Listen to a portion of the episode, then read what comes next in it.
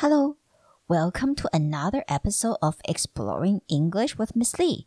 欢迎来到李老师陪你探索英文世界的音听及短篇练习。Here we go. On March 10th, Silicon Valley Bank, the 16th biggest bank in the US, collapsed after a run on the bank. It became the biggest U.S. bank to fail since the 2008 financial crisis. Depositors rushed to withdraw money, fearing that the bank wouldn't be able to meet their monetary request. This institution became known for helping startups off the ground in the tech sector, but remained little known outside the circles. A drop in the value of tech stocks and rising interest rates brought the bank to its knees.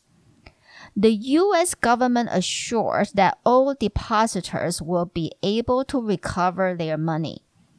Fearing that this would be viewed as another bailout, President Biden stressed that no losses will be borne on the taxpayers.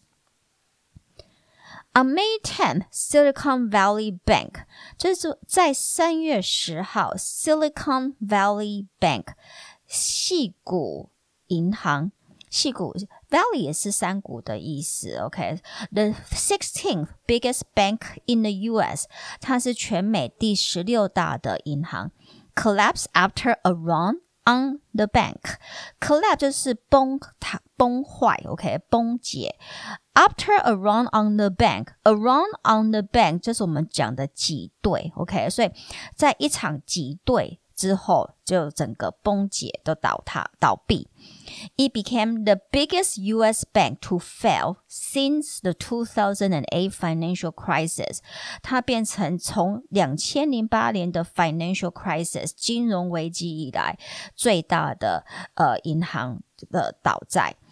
Depositors rush to withdraw money，存款户赶快去银行要提款，withdraw money 提领现金，fearing that the bank wouldn't be able to meet their monetary request，因为他们恐惧，他们害怕这个银行将没有办法符合他们想要的，也就是提出金钱上面的要求。OK，monetary request。 This institution became known for helping startups off the ground in the tech sector. This institution 就是这个机构 became known for 它是以这个东西为名，以什么为名呢？For helping startups off the ground 就是帮助我们说新创公司 startups 新创公司 off the ground 让新创公司能够起飞。 in the tech sector，尤其是在科技领域的新创公司。But remain little known outside the circles，但是它其实在科技领域外的这个圈圈外的，呃，其实并不呃是很少人所知道的。The U.S. government sorry, a drop in the value of tech stocks。那它为什么会突然间呃就是倒倒闭呢？主要是 a drop in the value of tech stocks，它的科技原本是科技股票的那个价值突然间下跌。And also raising interest rate，还有利率的呃联邦理事会在利率上面的提升。OK，brought the bank to its knees.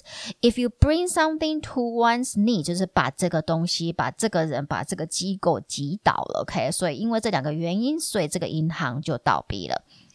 the US government assured that all depositors would be able to recover their money. 美国政府 assure 就是保证，that all depositors 所有的存款户 will be able to recover their money 都有办法拿回他们的钱。 Fearing that this would be viewed as another bailout。但是其实美国政府，尤其是拜登总统，他很害怕这一件事情，他的处理方式又会被当成是一个纾困，OK，被看成另外一个纾困。